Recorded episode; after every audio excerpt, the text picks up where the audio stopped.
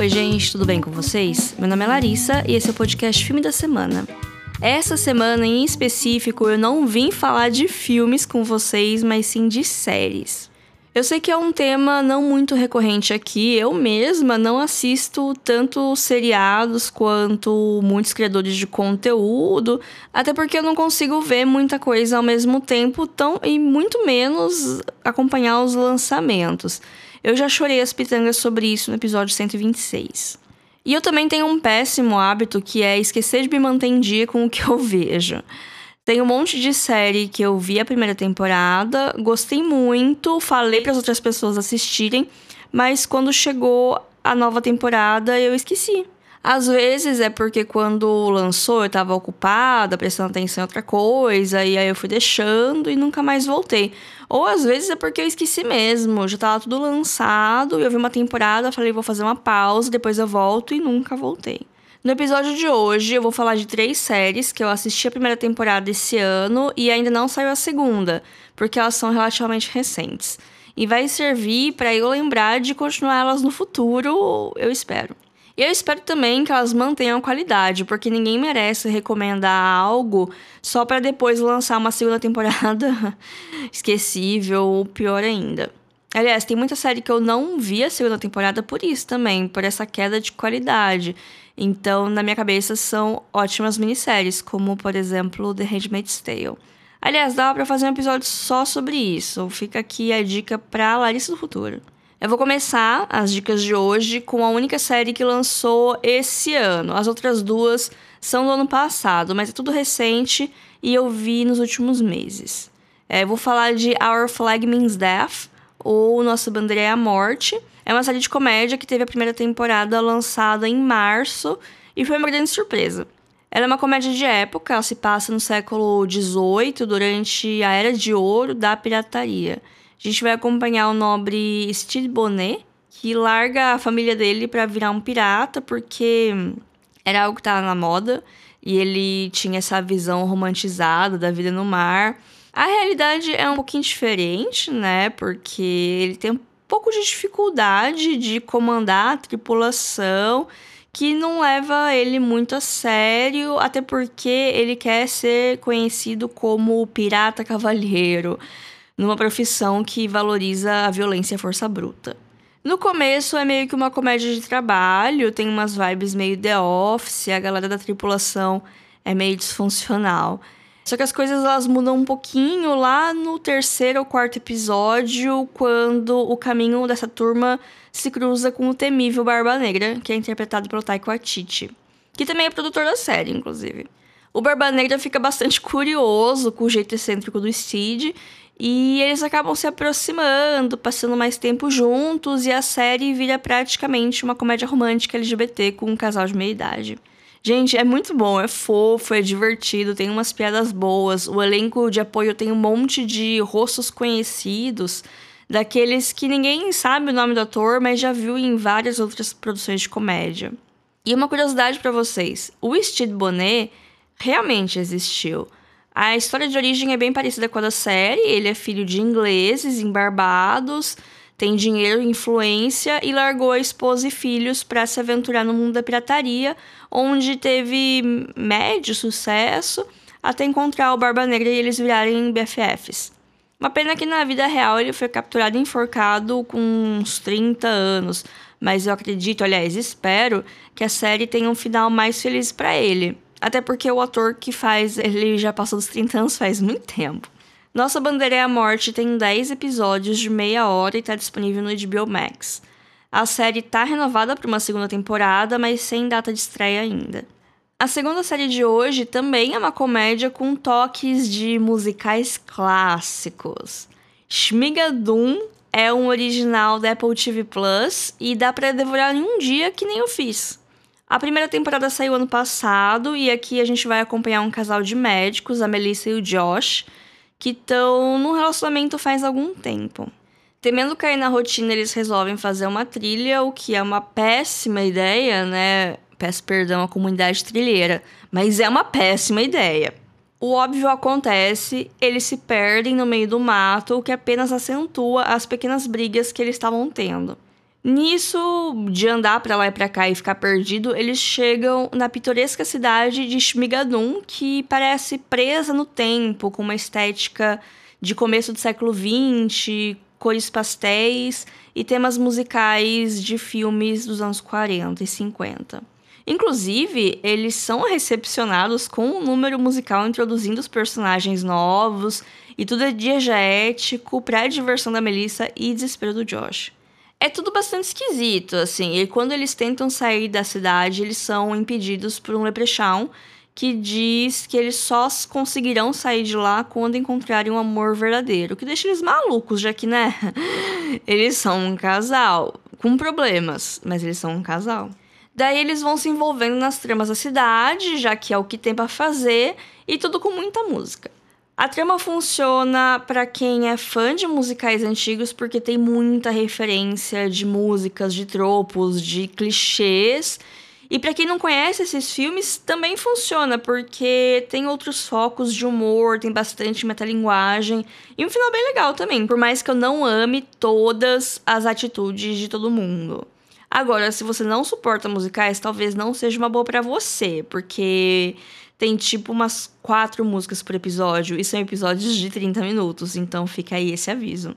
Todas as canções são originais e conduzem a trama, apresentam personagens e mostram seus desejos e aspirações. E, como já disse, todas elas são diegéticas, ou seja, acontecem mesmo no mundo da série, não são sequências de sonho ou coisas que só tá acontecendo na cabeça deles. Aliás, tem uma ameaça de balé de sonho, mas acaba sendo demais, porque não tinham tempo para isso e acaba sendo uma piada. Eu não vi notícias de renovação da série, apesar que no IMDb indicar que tem uma segunda temporada, mas eu sinceramente prefiro que não tenha, porque é tudo bem amarradinho e não precisa de mais, sabe? São seis episódios de meia hora. Ver tudo de uma vez leva ao mesmo tempo de ver um filme de temporada de premiações. Como já disse, Shmigadun está disponível no Apple TV Plus. A última série de hoje é uma que eu achava que eu já tinha falado aqui, porque eu gostei muito dela quando eu assisti, foi no primeiro semestre. Até hoje tá no meu top 3 do ano. E eu até mesmo ensaiei fazer um episódio só sobre ela, mas eu não sabia direito por onde começar. Então eu não fiz, porque é isso que eu faço quando eu tenho uma ideia e só. Eu escrevo num bloco de notas e abandono ele. Vou falar agora de Arcane, que pegou todo mundo de surpresa no passado. Eu acho que a galera não tava botando muita fé numa animação derivada de um jogo online, mas a série entregou tudo. Um breve contexto para quem não tá ligado no mundo gamer. Tem um jogo que chama League of Legends. Não sei se você já ouviu falar. O famoso LoLzinho. Nele tem uma mitologia muito rica, com diferentes territórios que vivem numa média harmonia. Cada território desse tem a sua história, a sua estética e os núcleos de personagens envolvidos em alianças e tretas. O universo também foi expandido em outros jogos. Né? O LoL é um MOBA, é um jogo de arena online. E hoje em dia tem o Wild Rift, que é uma versão mobile com algumas pequenas diferenças. Tem o Teamfight Tactics, que é tipo um xadrez. eu não sei, eu não consigo entender direito esse jogo. Parece um jogo de estratégia em turnos que você move um, uma galera lá. Não sei como funciona. E tem o Legends of Runeterra, que é o meu favorito, é o jogo de cartas que eu jogo com frequência. O LoLzinho faz algum tempo que eu não jogo porque as partidas são muito demoradas. A série Arcane se passa numa dessas regiões que é Piltover uma cidade tecnológica que acaba sendo dividida na área próspera, que tem uma estética steampunk, muita coisa dourada e azul celeste, aquele céu bonito. E tem a parte pobre, que é subterrânea, suja, tem muito verde escuro, marrom e uns neon radioativo, porque eles também fazem ciência. A gente vai acompanhar duas irmãs que vivem na parte subterrânea, a Vi e a Powder, até que um evento acaba separando elas e elas crescem separadas. Isso faz elas tomarem rumos diferentes da vida, terem personalidades completamente diferentes. E aí que tá o coração da série, né? Nesse conflito entre as duas, nessa parte de lealdade que as duas têm uma com a outra, mas também com as outras alianças que elas fizeram nesse meio tempo que elas ficaram separadas. E também tem outras coisas rolando. A série tem nove episódios e são três arcos bem definidos, já que ela foi lançada três episódios por semana. Então, cada arquinho fechado tá lá. Eu não falei que é uma animação, né? Pois é, é uma animação. Ela é linda, linda, linda, linda, mas pode ser um pouquinho violenta para criança mais nova. Mas também ela não chega a ser uma animação adulta, não tem palavrão, a violência é média, pouquinho de sangue. É, eu acho que é 14 anos a classificação indicativa e, e para mim tá bom, sabe? Não é que às vezes as pessoas têm uma ideia de que se é desenhinho, se é animação, automaticamente é coisa para criança, sendo que animação não é um gênero, é uma mídia, né? Então fica esse alerta. Criança pequena talvez seja um pouco violento demais para ela, mas adolescente vai gostar, daí para frente já pode, eu acho, né? Depende de como cada um cria os filhos, né? Além de todo esse drama familiar das irmãs, como já disse, tem outras tramas paralelas que desenvolvem outros campeões da região. Campeões são os personagens que você joga nos jogos mas tem outros personagens também que são importantes e que não estão no jogo ainda. Que tem a parte da descoberta do Hexatech, que é um meio termo entre magia e tecnologia, que é uma ferramenta muito perigosa que o conselho da cidade tenta proibir com medo de cair nas mãos erradas, mas isso também pode trazer a prosperidade que a cidade precisa para tipo virar um polo, então tem toda essa questão.